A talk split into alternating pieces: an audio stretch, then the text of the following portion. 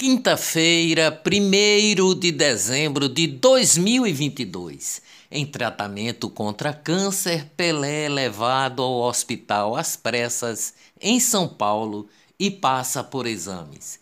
Pelé está internado em quarto comum e tem quadro estável, informa o boletim médico.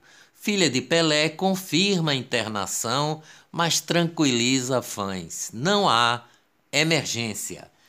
Seis de cada dez endividados vão usar o décimo terceiro mês para pagar dívidas. Segundo pesquisa da Serasa, a maioria quer utilizar o décimo terceiro para limpar o nome e pagar dívidas e contas básicas. A APAC, Agência Pernambucana de Águas e Clima, renova alerta de chuvas para o agreste sertão de Pernambuco durante esta quinta-feira. Pelo menos 30 pessoas estão desaparecidas após o deslizamento de terra na BR 376, que interdita um trecho de rodovia no Paraná.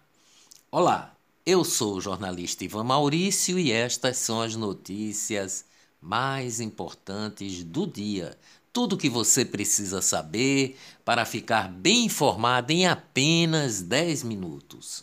Escândalo do Espaço Ciência foi protocolado no Tribunal de Contas de Pernambuco pelo Ministério Público de Contas o pedido de medida cautelar para suspender temporariamente a doação de parte do terreno do Parque Memorial Arco Verde, usado pelo Museu Espaço Ciência, para duas empresas privadas instalarem um data center com uso de cabo submarino para a velocidade da internet.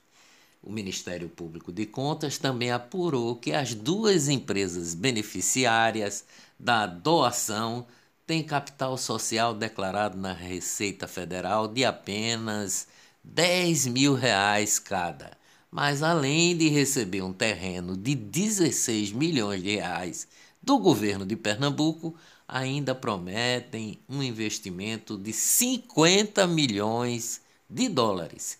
A equipe de transição da governadora eleita Raquel Lira, do PSDB, também questionou a atual gestão do governador Paulo Câmara sobre a doação do terreno.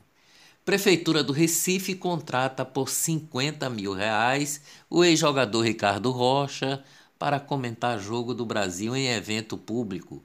E ele vê a partida na casa da família de secretário municipal. A participação do ex-atleta, campeão do mundo, ocorreria na segunda, dia 28, e nesta sexta-feira, no palco com telão montado no bairro do Recife. A prefeitura, no entanto, diz que Ricardo Rocha vai fazer palestras para jovens no Compaz. Leite de todos. Polícia Federal apreende 2 milhões e 800 mil reais em ação contra fraudes em programa de compra e distribuição de leites para pessoas pobres. Na Operação Lácteos, deflagrada ontem pela Polícia Federal e Controladoria Geral da União, foram apreendidos durante as buscas inúmeros documentos referentes a contratos das empresas envolvidas e mais de um milhão e dez mil reais, 340 mil dólares e 5 mil euros, além de carros de luxo, aparelhos telefônicos e na empresa beneficiadora do leite sediada no Agreste de Pernambuco, os funcionários teriam tentado descartar o leite quando da chegada dos policiais ao local. Porém, os peritos conseguiram coletar as amostras em virtude de haver indícios de adulteração do leite fornecido no programa Leite de Todos. um programa que é feito com a Secretaria de Desenvolvimento Agrário do governo de Pernambuco numa contratação milionária no âmbito do programa Alimenta Brasil. Os nomes dos suspeitos de envolvimento no esquema não foram divulgados pela Polícia Federal em respeito à lei de abuso de autoridade. Lixo, conselheiro do Tribunal de Contas de Pernambuco, decidiram arquivar a auditoria especial que investigava a suspeita de fraude na PPP do lixo em Paulista. A decisão que isenta o ex-prefeito da cidade, Júnior Matuto, e outros sete servidores municipais no processo foi divulgado durante a segunda-feira passada. Desmatamento na Amazônia. O desmatamento na Amazônia registrou uma queda de 11% na comparação entre os períodos de agosto de 2021 e julho de 2022 e de agosto de 2020 a julho de 2021, informou ontem o Instituto Nacional de Pesquisas Espaciais, o INPE. Economia no mundo. Após promessas de picanha, a Argentina chega ao menor consumo de carne nos últimos 100 anos. A única vez em que a Argentina atingiu um índice menor foi em 1920 quando o consumo despencou a 46 quilos e 900 gramas. Inflação na zona do euro deve cair pela primeira vez em quase um ano e meio. Em novembro, a taxa deve ficar em 10%. Finanças no Brasil. Bolsa de Valores de São Paulo, a Ibovespa, fechou ontem em alta pela primeira vez na semana impulsionada pelo fato dos Estados Unidos poderem diminuir o ritmo da elevação dos juros. O dólar chegou a R$ 5,20, mas subiu 0,70% durante o mês de novembro. Também no mês de novembro, a bolsa caiu 3%. Twitter Bilionário Elon Musk disse que o Twitter interferiu nas eleições dos Estados Unidos em 2020. Elon Musk é o maior acionista do Twitter. Política: Bolsonaro manda suspender o dinheiro das emendas de relator, chamadas no passado pela grande imprensa de orçamento secreto, após Lula fechar apoio a Arthur Lira para a presidência da Câmara dos Deputados. O presidente Bolsonaro ordenou que o governo não pague as emendas de relator. A informação foi publicada ontem pelo Estado de São Paulo, o Estadão.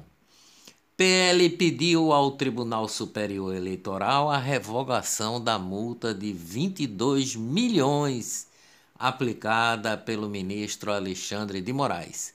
Alexandre de Moraes aplicou a multa depois que a legenda solicitou que os votos do segundo turno em urnas de modelos anteriores a 2020, que são inauditáveis, fossem desconsiderados. No documento, o partido afirma que jamais teve a intenção de causar qualquer tumulto ao processo eleitoral brasileiro, muito menos fomentar qualquer tipo de movimento ideológico. Governo do Rio Grande do Sul comemora que o seu governador, que foi eleito e reeleito, né, Eduardo Leite, será o novo presidente do PSDB e deve assumir a sigla nos primeiros meses de 2023 em todo o país. Os Supremos da Corte Beto Simonetti, presidente do Conselho Federal da Ordem dos Advogados do Brasil, a OAB, pediu nesta quarta-feira ao ministro Alexandre de Moraes do Supremo Tribunal Federal que libere aos advogados de defesa o acesso aos inquéritos sigilosos, relatados, abertos e punidos pelo juiz Alexandre de Moraes do STF. O presidente da OAB também quer saber sobre a legalidade da decisão de Alexandre de Moraes, que bloqueou contas bancárias de pessoas físicas e jurídicas por supostos financiamentos a atos que ele chama antidemocráticos. Estou pedindo o mesmo direito que a justiça deu a um traficante e a um corrupto condenado, em alusão ao traficante André do Rep e ao presidente eleito Lula, disse ontem a youtuber Bárbara De Stefani, do canal Te Atualizei, em pronunciamento na comissão do Senado. Na ocasião, Bárbara falou sobre os inquéritos do Supremo Tribunal Federal e do Tribunal Superior Eleitoral que ela sofre sem ter acesso aos autos há mais de dois anos. Em comissão do Senado, o desembargador Sebastião Coelho reafirma defesa de prisão de Alexandre de Moraes. Ex-desembargador Sebastião Coelho acusou Alexandre de Moraes de, de praticar crimes reiteradamente enquanto duram suas decisões e disse que o presidente do Senado, Rodrigo Pacheco, estaria prevaricando. Campanha de Bolsonaro perdeu 38 milhões de reais por 1 milhão e 200 mil inserções não veiculadas durante a campanha eleitoral, disse ontem Fábio Van Garten, ex-chefe da Secretaria de Comunicação Social SECOM do governo federal, durante depoimento na Comissão de transparência, fiscalização e controle do Senado. De acordo com Van Garten, são quase 5 mil emissoras de rádio de todo o país que deixaram de veicular 25 inserções por dia. Deputado federal Marcel Van Hatten, do Novo do Rio Grande do Sul, afirmou durante a audiência realizada ontem no Senado que um processo de ruptura institucional está em vigor no país.